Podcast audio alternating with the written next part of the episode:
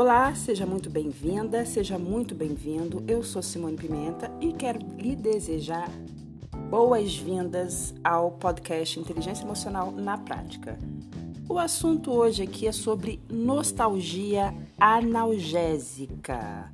Vamos conversar sobre o passado que abraça. Eu era feliz e não sabia. Saudades dos bons tempos. Quem nunca se pegou dizendo essas frases que são expressões de nostalgia? Eu e você somos pessoas atravessadas por saudades, porque ao longo da vida nós deixamos pessoas, experiências e prazeres para trás.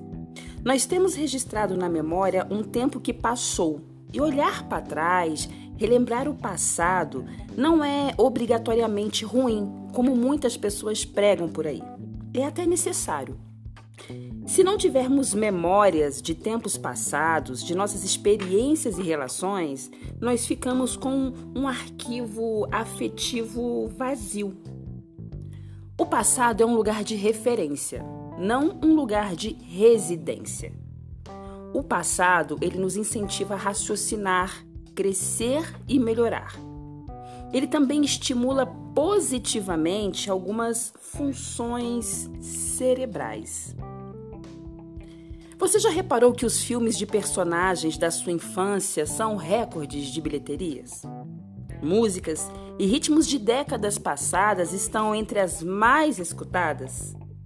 Até as redes sociais como Facebook e Instagram relembram postagens que fizemos no passado. E isso não acontece por falta de novidade ou por falta de criatividade.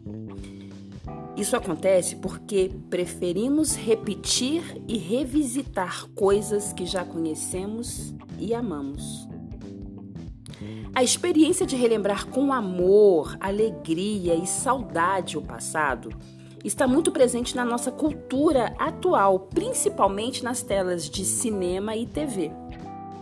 Os fabricantes de mídia têm apostado alto na nostalgia e cada vez mais isso tem se mostrado contagiante. E por que é tão fácil cair nos encantos da nostalgia? Evocar sentimentos agradáveis do nosso passado nos faz sentir bem, mas há muito mais em jogo. Consumir mídia nostálgica nos proporciona pensar sobre quem já fomos, onde estivemos, como somos e onde estamos. Eu tenho visto marcas famosas e conceituadas lançando edições especiais de produtos de perfumaria, beleza, moda e até mesmo um hotel em São Paulo. Foi inaugurado inspirado no famoso chiclete Babalu, ícone nos anos 90. Paralelo a isso, eu tenho observado também uma explosão de pesquisas sobre nostalgia, pois os cientistas querem cada vez mais entender como a nostalgia nos faz funcionar. Em 2014, foi publicado um livro sobre mídia e nostalgia. Em fevereiro de 2023, uma edição completa da revista científica um, sobre psicologia for, se dedicou ao assunto. Desculpa, tá? O meu gato, meu gato me cutucou aqui. O Instituto de Psicologia da Academia Chinesa de Ciências, representada pelo professor Ziyan Yang, ele explica que ao sentir nostalgia, as pessoas têm uma sensação de calor, de carinho e pertencimento. A nostalgia provoca uma espécie de viagem mental no tempo. Músicas e filmes provocam facilmente a nostalgia e as experiências nostálgicas podem ser particularmente reconfortantes em tempos difíceis. A mídia familiar de nosso passado nos traz conforto emocional e atende a uma necessidade cognitiva, incentivando a crença de que as coisas vão melhorar porque já foram boas antes.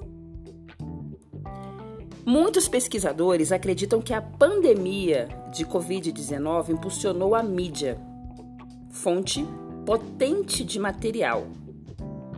E essa mídia ela foi impulsionada a induzir e aumentar o comportamento de busca de nostalgia. A verdade é que tempos de adversidade podem desencandear a nostalgia, porque lembrar quem éramos ajuda na continuidade da nossa identidade, satisfaz a vontade de nos sentirmos aconchegados e confortados, nos, nos ajuda a processar nossa situação atual, a lidar com o isolamento social, a lidar com a desconexão e até mesmo com a solidão. A nostalgia, ela serve a vários propósitos psicológicos importantes, e um deles é a necessidade de sentir que estamos no controle. Mesmo que as circunstâncias estejam fora do controle, a nostalgia pode nos ajudar a sentir que pelo menos temos algum controle sobre o nosso próprio desenvolvimento pessoal. A nostalgia também nos ajuda a satisfazer a conexão social já que normalmente envolve uma reflexão particular sobre a nossa história pessoal. As lembranças nostálgicas nos fazem lembrar os relacionamentos e isso pode incentivar a buscar apoio social e emocional, porque frequentemente apresentam pessoas e atitudes marcantes do nosso passado, dos períodos de infância, de quando éramos amados simplesmente por sermos quem éramos. o tempo cura feridas. Já ouviu esse velho ditado? Com certeza, né? Pois bem, lembrar de coisas boas do passado pode ser um grande aliado quando você estiver com dor. O sentimento de nostalgia pode reduzir a percepção das dores. Olhar fotos de bons momentos com a família ou com os amigos pode diminuir sua dor de cabeça ou outros tipos de dores não agudas. Esse anseio sentimental pelo passado, a emoção social autoconsciente, predominantemente positiva, nos ajuda a manter um estado psicológico positivo ao neutralizar o impacto negativo de situações difíceis. E o que toda essa nostalgia está fazendo com os cérebros? Muita coisa. E felizmente, a maior parte é positiva. Pesquisas concluíram que a nostalgia pode aumentar a nossa sensação de bem-estar, impulsionar a inspiração e a criatividade. Pode também fazer com que nos sintamos mais alertas, otimistas, jovens, enérgicos, corajosos para assumir riscos e aumentar a nossa capacidade de detectar ameaças. O estudo revelou também um mecanismo neurobiológico para essa analgesia induzida pela nostalgia.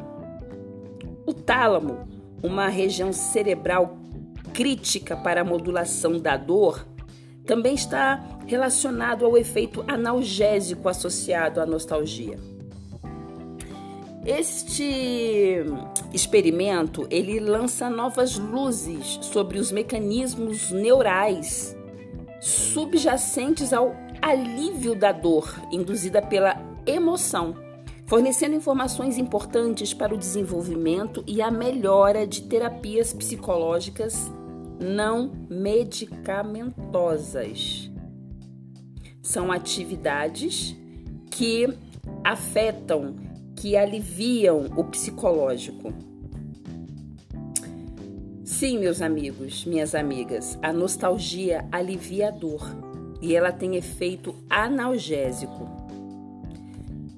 Nesse estudo, uma pessoa olhava para fotos nostálgicas e sentia alívio da dor térmica de baixo nível. Os pesquisadores eles usaram ressonância magnética funcional para comparar a nostalgia induzida pela observação de fotos com uma estimulação da dor pelo calor.